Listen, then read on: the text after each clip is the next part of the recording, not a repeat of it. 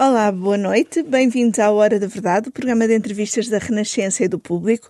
Hoje o nosso convidado é José Luís Arnaud, advogado, ex-governante, antigo dirigente do PSD, presidente do Conselho de Administração da ANA, um cargo não executivo. Muito bem-vindo, muito obrigada por ter aceitado obrigado, o nosso Muito obrigado, Helena. É um prazer revê-las. Faz parte da vida política portuguesa há mais de 30 anos, foi governante, conhece o poder e os processos de decisão. Como explica que Portugal anda há 50 anos a debater a construção de um aeroporto? Eu gostava imenso de ter uma resposta, mas não lhe consigo encontrar uma resposta. Não lhe consigo encontrar uma resposta para essa matéria. O que lhe quero dizer, o que eu posso dizer relativamente a essa matéria é o seguinte. Acho que uh, um país uh, tem perdido muito uh, em não tomar decisões. E o não tomar decisões e o estudar, e o que, não só o que se já gastou, como o tempo que já se perdeu, faz com que se tenham perdido oportunidades. E eu acho é que o que está para trás, está para trás. O que importa neste momento é recuperar o tempo.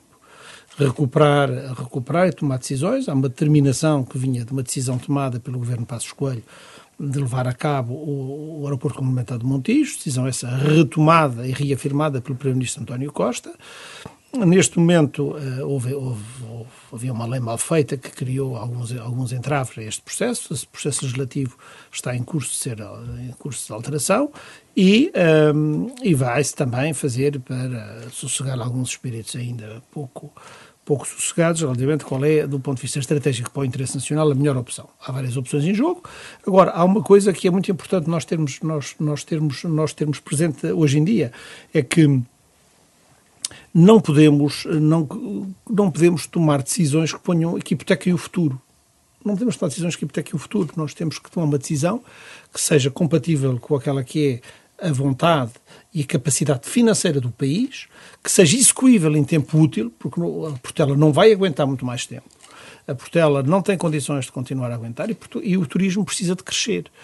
E, e, portanto, não vamos hipotecar o futuro dos nossos netos, não vamos fazer projetos megalómanos, já não estamos uh, projetos socráticos megalómanos, já, foi, já, lá, já lá vai esse tempo. Vamos fazer aquilo que é execuível, eventualmente por fases, e que tenha, uh, e que tenha uma resposta e que responda à necessidade e a que é a vontade do setor do turismo. E o que é que é mais execuível? A Ana já disse que entre Alcochete e Montijo continua a preferir uh, Montijo. Também seria a solução que custaria uh, ver, menos. A Ana tecnicamente foi chamada, e eu, eu não, obviamente nesta entrevista não, não, não, não, estou aqui como presidente da, da Ana, estou, estou aqui como cidadão para falar convosco. Mas a, a, a, Ana tomou uma opção pública que, que vinha, uma decisão, como eu disse, que tinha sido plasmada no governo Passos Coelho, de desenvolver o aeroporto complementar de Montijo. É tecnicamente aquilo que achamos mais fazível, desenvolver um aeroporto, ao fim e ao cabo é reciclar um aeroporto existente e que não vamos criar desperdício, porque é fazível. Um estamos a falar de reciclar um aeroporto e agora há uma solução alternativa que o ministro Pedro Nuno Santos uh, e, o, e o Dr. Fernandina puseram em cima da mesa, que é o aeroporto do Montijo uh, depois uh, crescer ter hipótese daqui a uns anos, numa segunda fase, crescer com uma segunda pista e ter um desenvolvimento, acho que já lá está, by the way, um, e, e, ter um desenvolvimento como o aeroporto principal de Lisboa, quando atingir determinados tigres e determinados desenvolvimentos. Isso é possível. E, portanto, isso é, é possível e fazível. É o desejável, a seu ver, é a Montijo vir a ser aeroporto principal e Portela eu, eu, secundário. Eu, eu, nós, não temos, nós aí, a decisão cabe aos políticos. A ANA, nós damos, os nossos técnicos, damos apoio, apoio técnico. Uh, e nós sabemos o que é que custa e outra. Até vejo aí uh, alguém pôr, pôr, pôr em questão. Nós sabemos o que é que custa uma e outra. E nós damos apoio técnico. O governo é que tem que saber. Os aeroportos pagam-se de duas maneiras, ou com taxas ou com dinheiro dos contribuintes. O Estado é que tem que saber. Se quiser, na vez de construir 15 hospitais, fazer um, um aeroporto em Alcochete, que, podia fazer o aeroporto em Alcochete. Se quiser deixar a ANA uh, e, e, a, e o aeroporto ser pago por taxas, vamos para uma outra solução mais simples e mais fazível e modular. É uma questão, vamos ver o que é que o estudo estratégico vai dizer e depois vamos, vamos discutir essa matéria. O Governo já disse que há uma lei errada que eh, aqui um bocadinho o processo, que é a lei que eh, permita uma autarquia, no fundo, vetar eh, o aeroporto. O Governo não devia ter avançado há mais tempo com a revogação dessa lei que permitiu o veto eh, aos autarcas? Eu acho, que, eu, eu, acho que sim, acho que houve aí uma perca de tempo sobre essa matéria, até, tinha, até porque houve um, um acordo do PS do tempo de Drão Barro, de Pedro Passos Coelho com, com o então ministro Pedro Marcos, mas na altura não, o governo não avançou em devido tempo, avançará agora. Houve um acordo nessa altura para se mudar a lei? Como há agora, neste momento, como há agora. Na altura houve um acordo. Mas que há agora, mas que a dada altura o Dr. Rui Rio não dava Sim, esse acordo, não, não teve é? esse acordo porque queria, queria, que, queria e entendeu o PSD que se ia fazer este estudo estratégico que se vai fazer. E, portanto, e depois já se avançará. E o processo uh, está... A política tem os seus, tem os seus quês. Vamos ver se isto... Se vamos conseguir uh, agora recuperar o tempo perdido. O que importa é não perder mais tempo. São, estes debates são estéreis. Tem falado com o Dr. Rui Rio sobre esta questão do aeroporto? Nomeadamente não, para que ele percebesse. Não, falo com o Dr. Rio, tenho uma amizade com o Dr. Rio há muitos anos, falo com o Dr. Falo com o Dr. Rui Rio a miúdo, quando é necessário, mas não, não, não, não obrigatoriamente sobre estas matérias. Estou mais, quando, quando tenho tempo para falar com ele, estou mais preocupado em falar com ele sobre o país e o futuro do que falar sobre situações uh, pontuais. Ainda indo aqui à questão dos custos, que já disse que uh, Alcochete seria o equivalente a 15 hospitais. Um, tem havido uh, versões dispares sobre os custos do, da construção de um novo aeroporto uh, em Alcochete.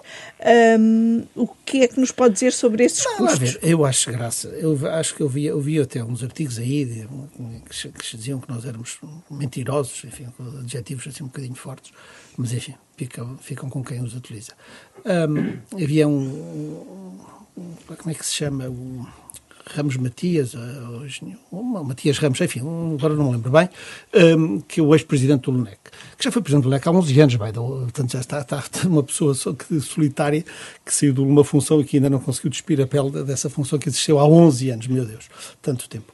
E que discute, discute, discute de uma forma quixotiana esta questão dos custos do aeroporto. Ora bem, nós não, eu não vou entrar em discussões desse tipo com, com, com pessoas individuais, que respeito muito, têm uma carreira brilhantes, foram pessoas do homem duplo que no passado tiveram contribuíram imenso, mas enfim, são pessoas então que, vamos falar de números. que, nunca, que nunca construíram um aeroporto, eu acho que nem do Lego, quanto mais. A Avanci é uma empresa, é uma empresa, a terceira maior operadora mundial de aeroportos.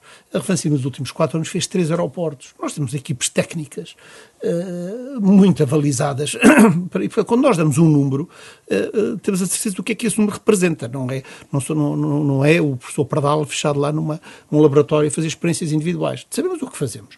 E esse custo é um custo que tem, tendo, que tem em consideração as infraestruturas aeroportuárias, por um, por um lado, o pagamento da indemnização às entidades onde, o terreno vai ser expropriado, que é as forças, que é a força, que é, que é, que é, que é as forças armadas, e depois os custos dos acessos e do material circulante, e depois todas o nível de compensações que tem que ser feito relativamente relativamente à, à existência. Então nós temos um valor global que achamos que está que anda na casa que anda na casa dos 7 dos 7 dos 7 dos 7 mil milhões de euros.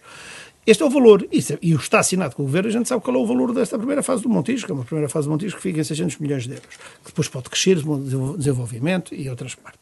A gente sabe o que é que custa cada uma coisa. Sabemos então, que... Estamos a falar de uma diferença entre 7 mil milhões e, mil e milhões, 600 milhões. 600 milhões, depois com, com, com, as, infra, com, as, infraestruturas e as, e as estamos a falar entre 1 mil milhões ou uh, 7 mil milhões. Estamos a falar de uma coisa que se é fazível em 3, 4 anos, segundo as nossas equipes e somos responsáveis, e estes valores são, são reconhecidos pelo governo, houve, houve, empresas externas que trabalharam do melhor a trabalhar com estes projetos, e há e é outro, outro projeto que demora no mínimo entre 8 a 10 anos.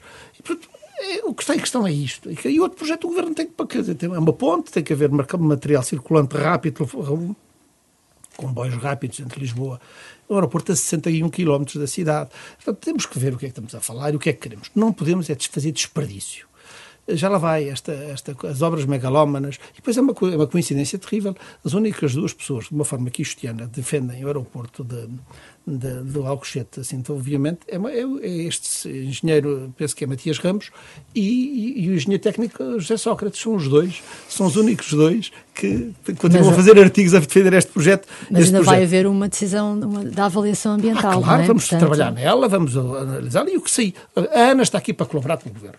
O que o Governo decidir, a Ana estará cá para construir. Seja, seja onde for, fazemos parte da solução. Nós não somos parte do problema. Agora é preciso saber quem é que paga. Pois, então deixe-me só perguntar da questão da indemnização, porque isso foi demitido não, isso é, isso aqui é, há isso dias. É, isso, isso, já foi desmentido pelo Governo e por não vamos perder tempo sobre isso, foi desmentido isso Pois, é exatamente, foi, isso é foi coisa, desmentido pelo Governo, por isso é que agora por nós gostava também, de, de ouvir a sua opinião. Também já houve, isso não, não faz que não, não tem cabimento, isso era só, só lugar de indemnização se for retirada a concessão na sua globalidade e, portanto, não é sequer essa questão que se coloca. Portanto, Ana, está disponível qualquer que seja, seja a localização escolhida pelo Governo. Exatamente, se o Governo, mas uma, uma localização implica dinheiro dos contribuintes e outra pode-se fazer, é fazível com taxas aeroportuárias. Portanto, é a questão do governo optar qual é o modelo que quer. Se quer pôr dinheiro dos contribuintes a fazer um aeroporto, e com isso, nas nossas contas, uh, evita, com esse dinheiro, se não o puser no aeroporto, consegue pelo menos fazer 15 hospitais que são bem necessários, ou, ou, ou então decide, ou então decide meter lá esse dinheiro e fazer esse aeroporto. E, e chegou ao acordo com a ANA. Nós, nós vamos, na ANA tem, estamos aqui para vai, estamos aqui para ajudar e queremos ser decisivos na retoma do turismo em Portugal. Essa é a nossa aposta. Ser decisivos na retoma, fazemos parte de qualquer solução.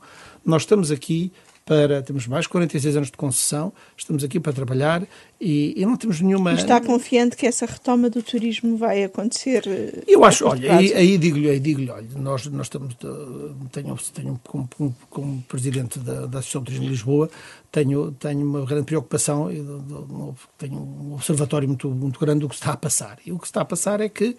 Uh, Há hoje eh, o setor mais afetado da pandemia é o setor da restauração do, e da hotelaria. O que está a passar, e cidades como Lisboa, que viviam potencialmente de, de, de um turismo e de um boom turístico, e que assentou todo o seu desenvolvimento nessa perspectiva.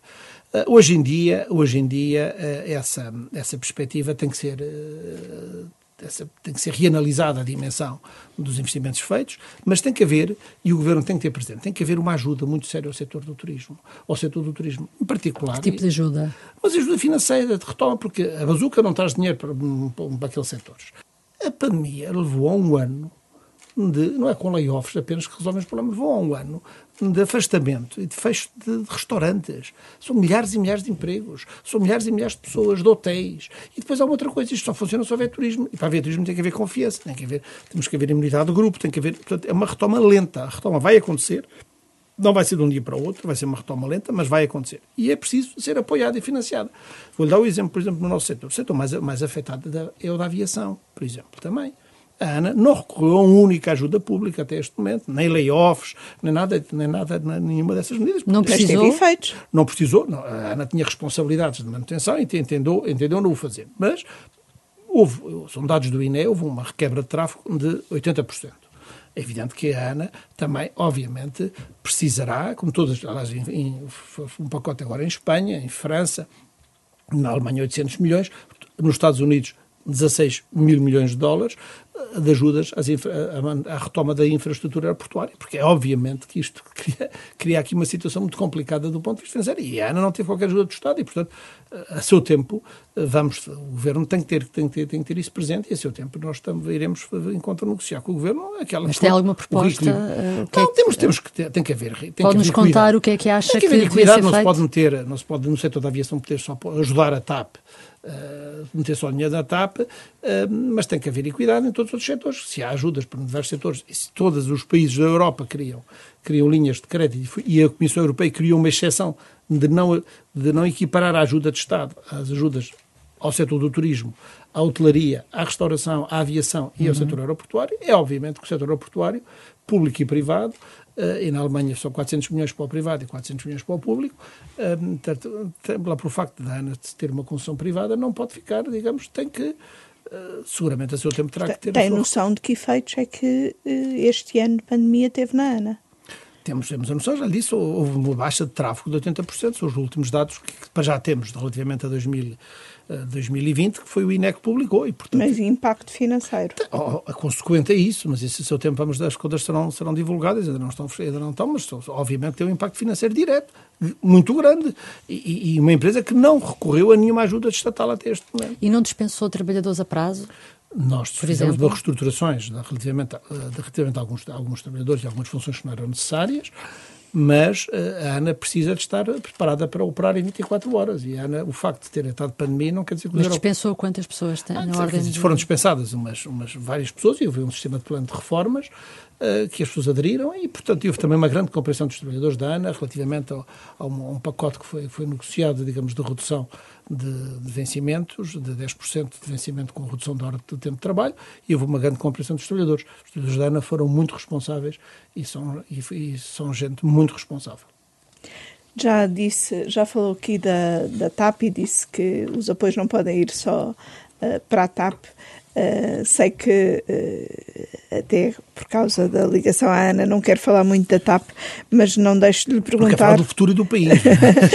como, como, é que vê a situação da TAP, que é importante para o Ora, futuro bem, do, fazer, da retoma tenho, do eu, turismo. Eu tenho que é? fazer um, um disclosure prévio. Eu sou daqueles que entendem que um país periférico, em que 94% do turismo vem, por, vem de avião, precisa ter uma empresa de bandeira.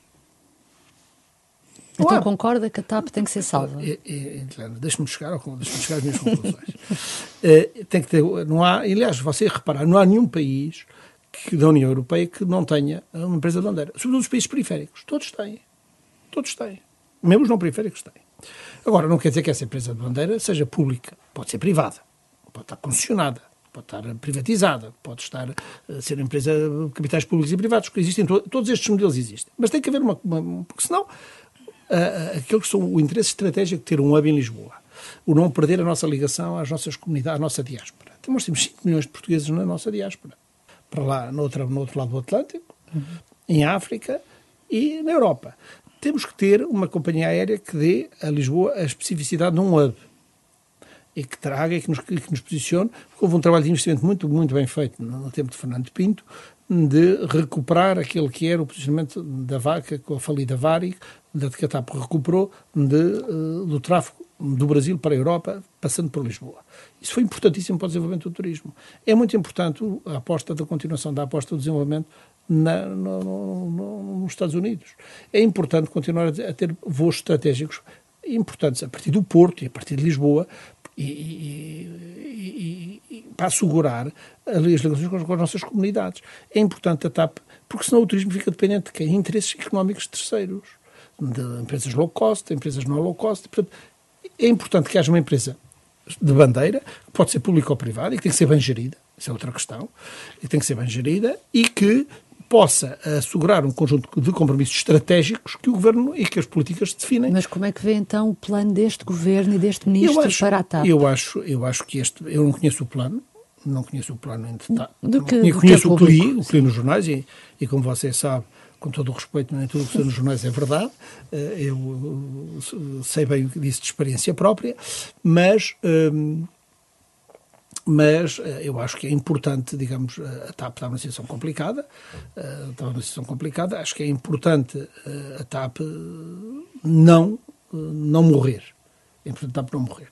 Há que se encontrar soluções, o Governo encontrou esta, e a TAP encontraram esta solução, é importante que ela seja executada, tem que haver um redimensionamento da TAP obrigatoriamente, tem que haver ali excessos, digamos, do ponto de vista de regalias, eh, que estão regalias, a ser cortadas e salariais e outras coisas têm que é? ser postas com outro nível de, benchmarking, é evidente, portanto, a consequência de uma má gestão de uma empresa que não foi bem gerida no passado, e, e, portanto agora tem que ser eh, redimensionada e tem que ser reestruturada. E vários governos têm culpa, incluindo ah, então, mas, o seu, não é? Isso aí, isso aí a Helena não, não, a culpa, não, a culpa, não, a culpa é, é coletiva. a culpa é coletiva. E outro setor que eh, está com profundas dificuldades, outra empresa, é a, eh, a Ground Force, também relacionada aqui com, com esta quebra do turismo por causa da pandemia. Como é que está a Portway, que opera no mesmo... É, todas as empresas do setor, todas as empresas do setor eh, aeroportuário têm, estão com dificuldades. Não há nenhuma empresa que não esteja com dificuldades. Quer dizer, temos que ver os bilhões a União Europeia já entregou dezenas de bilhões de, de, de dinheiro no, no, setor aeroportuário. Mas não se tem ouvido falar tanto de, dos problemas da Portway como da Ground Force, não é? Portway, a Portway é uma empresa que tem sido, por isso, porque tem, talvez tinha tido uma gestão um bocadinho mais cautelosa, é uma empresa que...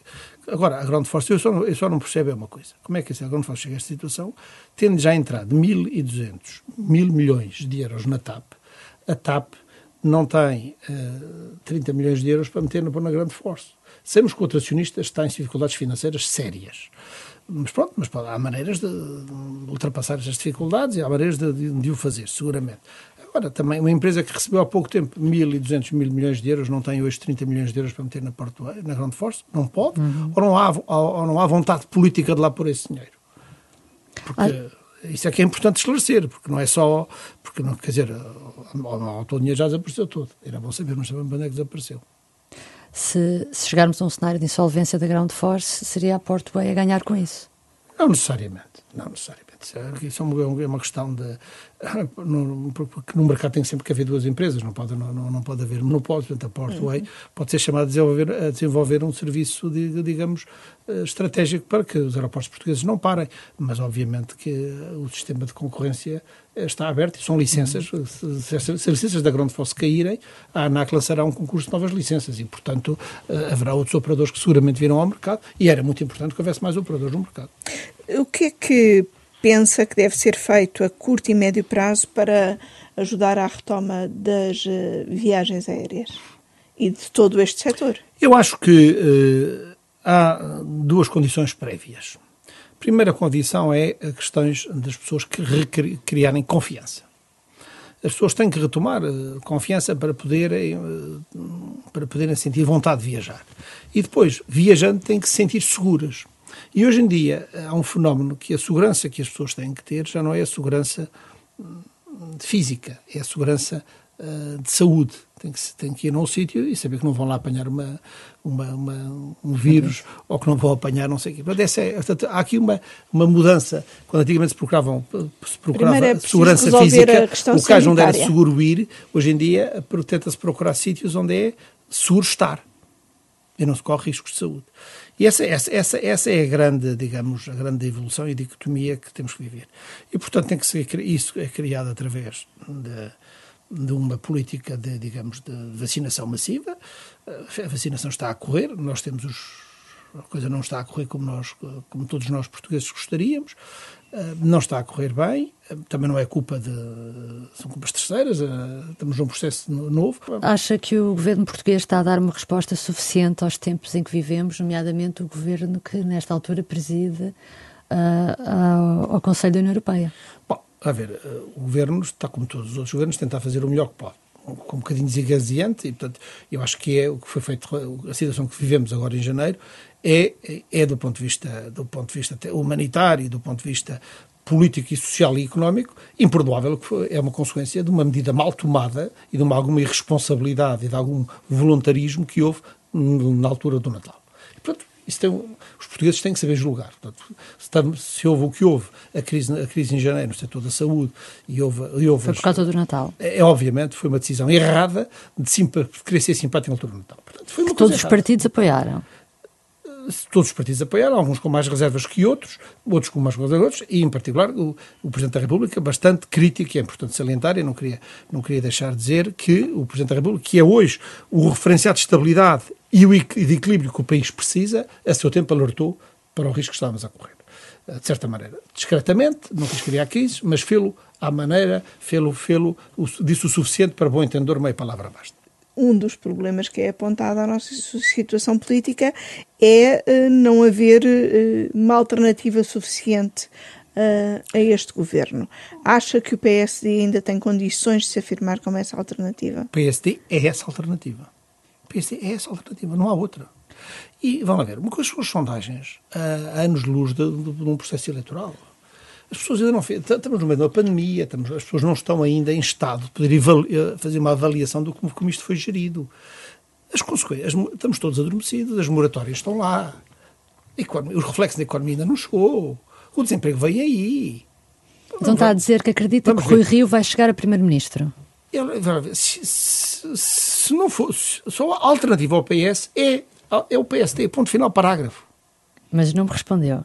Não, mas o líder do PSD, que é, que é Rui Rio, com toda a legitimidade, com toda a legitimidade, e com o meu apoio, by the way, um, é o candidato do PSD a primeiro-ministro. E pronto, o PSD é alternativa ao PS, não há, não há dúvidas. Agora, a questão, vamos ver como é que o PS, se quem é que é o candidato do PS, é o seu doutor António Costa, que, que, que, é um político muito hábil, muito inteligente e que também, eu acredito que ele tem feito uh, tem feito o melhor.